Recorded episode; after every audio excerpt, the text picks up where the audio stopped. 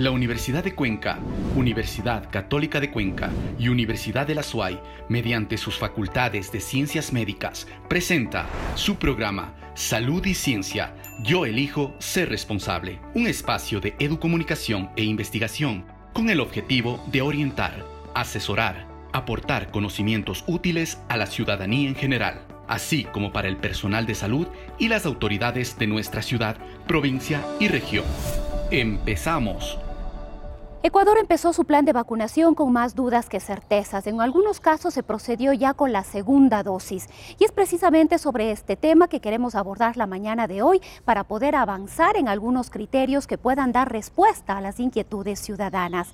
Esto es Salud y Ciencia. Recuerda que es un esfuerzo educomunicacional de las universidades de nuestra ciudad, la Universidad de Cuenca, la Católica de Cuenca y la Universidad de la SUAY. Puedes seguir este programa a través de todas nuestras plataformas digitales a través de Academia TV y a través de la señal abierta de Radio Ondas Cañares. Bienvenidos. ¿Sabías que...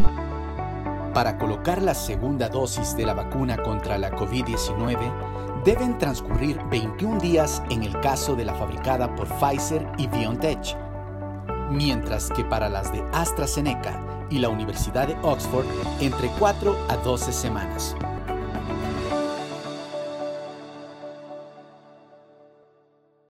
Son los riesgos y las consecuencias de no aplicar la segunda dosis o de no aplicarla de forma oportuna?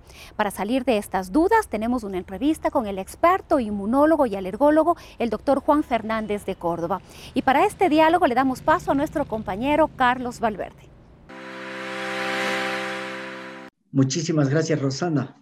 Estamos en una nueva entrevista en nuestro programa Salud y Ciencia, el mismo que es producido por la Universidad Católica de Cuenca, la Universidad de Cuenca y la Universidad de la SUAY. En esta ocasión estamos con el doctor Juan Fernández de Córdoba. Él es alergólogo e inmunólogo, trabaja en el Hospital del Río y también es docente de posgrado Medicina Interna en la Universidad de Cuenca. Con él vamos a tratar un tema importante sobre la segunda dosis de esta vacuna de COVID-19. Bienvenido, doctor. ¿Cómo están? Un saludo para todos. Eh, muchas gracias por la entrevista y pues estamos a sus órdenes para servirles en lo que se pueda resolver las inquietudes. Muchísimas gracias, doctor. Una inquietud, una primera inquietud que tenemos como ciudadanía también es si ya se está dando la primera dosis de la vacuna de COVID-19, después de qué tiempo es recomendable recibir esta segunda dosis. ¿Cómo sería el proceso? Bien. Eh, estamos ya en nuestro país, en Ecuador, en fases de vacunación. Aunque es cierto que la fase de vacunación ha sido lenta en nuestro país comparado con otros países, pues veamos lo positivo, y lo positivo es de que ya existe eh, gente vacunada y ya, está, ya estamos en pleno proceso de vacunación. Los números no son tan altos, pero estamos incrementando. Entonces, una de las, de las primeras cosas que quiero aclarar es de que tratemos de ser positivos para continuar con este proceso de vacunación. En lo que se refiere a las vacunas, existen diferentes tipos de vacunas de diferentes marcas, de diferentes industrias farmacéuticas. Por lo tanto, eh, cada una de ellas ha ido desarrollando de acuerdo a las fases de estudio, las fases que se llaman preclínicas, es decir, antes de utilizar en los seres humanos, en la fase 1, en la fase 2 y en la fase 3, eh, cuáles son las mejores opciones de utilizar. Es así que la vacuna que actualmente tenemos en el Ecuador es una de las mejores que están aprobadas en el mundo entero. ¿Y por qué digo de las mejores? Que es la de Pfizer y la de la farmacéutica BioNTech porque su carta de presentación es que se ha utilizado ya en, Europa, en el Reino Unido, en Estados Unidos, en Canadá, y han sido aprobados por las organizaciones regulatorias de los Estados Unidos y de Europa, como es la FDA y la EMA. Esa vacuna es la que la tenemos ya aquí en, nuestro país y que se está vacunando a la población, la de Pfizer. Entonces, esa vacuna eh, se recomienda de que sean dos dosis la dosis, eh, la primera dosis en el día de la vacunación y la segunda dosis a los 21 días de la vacunación. Eh, no son todas las vacunas iguales. Hay algunas vacunas que podrían ser en una sola dosis. Por ejemplo, la de Johnson Johnson se recomienda que podría ser en una sola dosis. pero eh, hay otras que son un poco diferentes, por ejemplo, las vacunas chinas o las vacunas de Rusia. Podrían, son de dos dosis, pero podrían ser un poco diferentes de los intervalos. En lo que se refiere a la vacuna de Pfizer, que es la que se está utilizando en el Ecuador, se recomienda que sea la primera dosis la, y luego la segunda dosis a los 21 días. Perfecto, mi doctor. Muchísimas gracias. Algo importante también. ¿Qué pasa si nos pasamos de los 21 días y no se recibe la segunda dosis? ¿O qué pasa si alguna persona por el descuido o por falta no ha recibido la segunda dosis? ¿Hay complicaciones o cómo se debe proceder ahí? Bien. Eh, ¿De dónde sale este número de 21 días y, por qué hay estos intervalos? Eh, nuevamente nos remontamos a los estudios preclínicos, a los estudios de fase 1 y de fase 2, en, cuando hablamos de ciencia, cuando hablamos de medicamentos y en este caso cuando hablamos de vacunas, para que salgan a la, fase clínica, a la fase ya de, administración en seres humanos, se han requerido estudios previos, estudios primero en animales y luego en, voluntarios y luego hacer un análisis eh, científico y un análisis estadístico de lo que se quiere buscar. En este caso, lo que se quiere buscar, cuáles han sido los objetivos de la vacuna, han sido de que las personas no se enfermen de coronavirus, ese ha sido el objetivo principal. Entonces, en los estudios preclínicos, eh, los de fase 1 especialmente, se aplica una primera dosis y la segunda dosis se aplica a la semana, a las dos semanas, a las tres semanas, a las cuatro semanas, etcétera. ¿Y por qué se obtiene estos 21 días? Porque se ha visto que un, intervalo de 21 días es en donde menos complicaciones puede haber, es decir, en donde menos eh, gente enferma puede haber. Entonces, ¿qué es lo que sucede si se aplica después, en este caso, que es la pregunta, porque podría producirse ese, ese, efecto, ¿no? ese fenómeno de que se ponga la primera vacuna y la segunda vacuna no se ponga por cualquier circunstancia, por ejemplo, de tipo logística? Entonces, lo que se ha visto es de que eh, actualmente en el mundo ya está sucediendo eso. Por ejemplo, en Israel hay algunas publicaciones ya de, personas que se vacunaron la primera dosis y la segunda dosis no se vacunaron o se vacunaron después de los más de los 21 días. Y lo que se ha visto es de que las personas sí llegan a tener inmunidad ¿Cómo se ve esto? Porque no se han enfermado o si se han enfermado, se han enfermado de una forma no grave. Eh, hay que acordarse que también la inmunidad se mide no solo con los anticuerpos, sino también con algunas células que se llaman células de memoria y ya en algunos estudios científicos se han visto de que sí se evidencian los anticuerpos y sí se evidencian las células de memoria.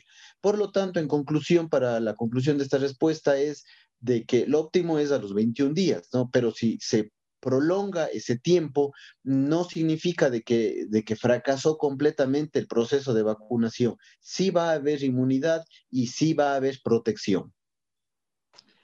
Perfecto, doctor. Muchísimas gracias. Esa información es muy detallada para nosotros tener conocimiento sobre cuáles son los procesos y cómo se deben ejecutar estos procesos. Pero algo también importante, personas que ya han pasado por COVID-19 sean sintomáticos o asintomáticos, o a lo mejor alguien contagió, se contagió de COVID y no lo sabe porque es una persona sintomática. ¿Cómo se procede en ese caso? ¿O deberían vacunarse? ¿No deberían vacunarse? ¿Qué se debe proceder ahí? El estudio más grande con el que se autorizó la vacuna de Pfizer, que es un estudio de 44 mil pacientes, en la que a la mitad, a 22 mil pacientes le pusieron la vacuna y a 22 mil le pusieron placebo, no contempló a las personas que ya tienen el coronavirus o que tuvieron el coronavirus y pasaron ya la enfermedad. Por lo tanto, el estudio con el que se aprobó la, vacuna, en una aprobación de emergencia, obviamente, no contempla a estas personas. Sin embargo, eh, entonces eso es algo que, nos, que la información científica está un poco sesgada. Sin embargo, actualmente ya empiezan a verse publicaciones de series, de cortes de los Estados Unidos y de Europa especialmente, en donde se empieza a hacer una vacunación masiva y en donde sí han ingresado ya pacientes que tuvieron la enfermedad y que se pasaron poco sintomáticos o nada sintomáticos o que incluso tuvieron síntomas fuertes, pero que eso ya fue hace dos, tres, cuatro, cinco meses y ahora ya obtuvieron su vacunación. Eh, lo que se ha visto es de que en esas personas no ha habido nuevamente una reinfección. Entonces, no, a ciencia cierta no existe todavía un dato claro y contundente para decir si tiene que vacunarse o no tiene que vacunarse, pero los primeros reportes y los primeros estudios nos indican que parece ser de que sí es una buena opción de que un paciente que tuvo la enfermedad puede vacunarse. Es decir, se aconseja vacunarse haya o no haya contraído COVID-19. Desde el punto de vista inmunológico, sí. El problema aquí en el Ecuador es de que nosotros nos, tenemos que regir bajo las directrices del Ministerio de Salud Pública. Obviamente son dinámicas y esto tiene que ir cambiando pero hasta el día de hoy este, no existe una directriz, clara del Ministerio de Salud si nos dice si debe o no vacunarse. Hasta ahora lo que nos han dicho es, y lo que está en la información pública, es de que a los que ya les dio la, enfermedad no se van a vacunar. Esto más bien creo que este, obedece más a la, a la, cantidad de vacunas, ¿no? Como son muy poquitas vacunas, obedece a de que dice, bueno, primero vacunemos a los que todavía no han tenido nada pero desde el punto de vista inmunológico y científico como tal, no hay una directriz todavía que diga no se debe vacunar o sí se debe vacunar, pero sí existen ya publicaciones de que sí hay beneficio al vacunarse. Perfecto, doctor. Para concluir esta entrevista, una persona que se ha vacunado ha sido ya inmuno, digamos así, ¿Qué tiempo dura esa inmunidad después de la vacuna o qué tiempo, cada qué periodo hay que de nuevo vacunarse o cómo es el periodo de esa enfermedad para seguir vacunándose y, permanecer inmune a esta enfermedad, a este virus? Claro, es, es, muy importante esto porque la respuesta va a ser contundente. Lo que yo voy a decir en este momento y la respuesta es no sé todos los, artículos científicos publicados hasta el día de hoy no, no, mm, no, concluyen nada científico, ¿no? Sin embargo, sí existen teorías e hipótesis. Parece ser, parece ser que la, la enfermedad confiere una inmunidad prolongada al menos hasta ahora hay publicaciones de seis meses, pero también parece ser de que podría, podría ser hasta más, de año o incluso más. Acordémonos que la enfermedad empezó en Wuhan en el diciembre del 2019 y aquí en el Ecuador, por ejemplo, empezó en marzo, entonces recién tenemos un año de enfermedad, es muy difícil saber qué pasa después. Y en lo que se refiere a la vacuna es igual, ¿no? La vacuna recién empezó a, a, utilizarse hace un par de meses, hace unos tres meses en Europa, en, en Inglaterra, en Inglaterra, en Israel, que son los primeros países que empezaron a vacunarse, Estados Unidos, obviamente. Entonces, no podemos todavía conocer qué tiempo puede durar esta inmunidad y qué tipo de inmunidad, porque es importante que la gente sepa que no solo las inmunoglobulinas es una inmunidad, sino también hay inmunidad de tipo de células. Hay algunas células especiales que se entrenan y que tienen memoria y que pueden atacarle a, una nueva infección de un virus y que eso nos van a ayudar. Entonces, no sabemos todavía ciencia cierta, pero parece ser de que mínimo unos seis meses nos puede ayudar. Muchísimas gracias. Algo para concluir, rápido. El COVID ha estado evolucionando, nuevas cepas. ¿Estas vacunas están ayudando también a estas nuevas cepas? ¿Está medio controlado esta situación? Sí, hay algunas cepas que ya están identificadas, o más bien digaremos algunas variantes genéticas, eh, más que cepas, variantes genéticas que ya están identificadas, especialmente en el Reino Unido, en Brasil y en África. Y en lo que se ha visto hasta ahora, eh, los estudios preliminares que se están utilizando la vacuna de Pfizer sí produce una inmunidad en contra de esas nuevas variantes genéticas es probable que en el futuro existan variantes más fuertes, variantes más fuertes genéticas y que tal vez ya no funcionen, pero hasta ahora las que están identificadas sí está funcionando la vacuna. Mi estimado doctor Juan Fernández de Córdoba, quiero agradecerle por esta entrevista. Esperamos contar con usted en futuras ocasiones para seguir conversando un poco más sobre las dosis, las vacunas de esta enfermedad o de esta pandemia COVID-19 le queremos agradecer. Muchísimas gracias a usted. Adelante, Rosana. Y para tener más elementos científicos respecto de las percepciones ciudadanas en torno a la vacuna de la COVID-19 y los efectos que ésta podría traer, un equipo de científicos de la Universidad de Cuenca trabaja en un proyecto de investigación. Todos los detalles en la siguiente nota. La vacunación en el país ha generado más dudas que certezas por varias razones. El muy reducido número de dosis, la ausencia de información sobre un plan de vacunación y la falta de transparencia. En este contexto surge la necesidad de investigar las percepciones ciudadanas respecto de la vacuna y si los ecuatorianos estarían dispuestos a inmunizarse. Bernardo Vega, David Acurio y Julio Jaramillo, investigadores de la Facultad de Ciencias Médicas de la Universidad de Cuenca, realizan un estudio que es parte de una investigación internacional denominada ICP COVID-19 para determinar, entre otros aspectos, el nivel de aceptabilidad de la vacuna. Los investigadores habilitaron una encuesta en línea adaptada al contexto ecuatoriano. La recolección de información se realizará hasta este 28 de febrero. Los primeros resultados saldrán en marzo. El aporte contribuirá a informar y sensibilizar sobre la importancia de la vacuna y desmentir información que podría poner en riesgo la vacunación en el país. Tips y consejos. La Organización Mundial de la Salud recomienda a los gobernantes de cada país que el intervalo entre ambas dosis no se aplique a más de 42 días. Según evidencian, los anticuerpos neutralizantes aumentan considerablemente después de la segunda administración de la vacuna.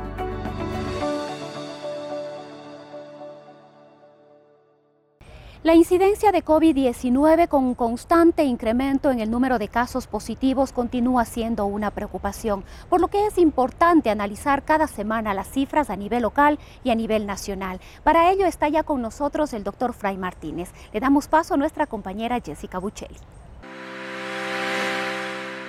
Muchas gracias Rosana, así es amigos televidentes y radioescuchas. Nos encontramos este domingo con el doctor Fray Martínez Reyes, quien hará un análisis de la COVID-19 en la provincia de La Suay y nos hablará acerca de la vacunación en el país. Bienvenido doctor Fray. Analizamos la información de la COVID-19 en la provincia de La Suay, algunos datos de la zona 6 y del país.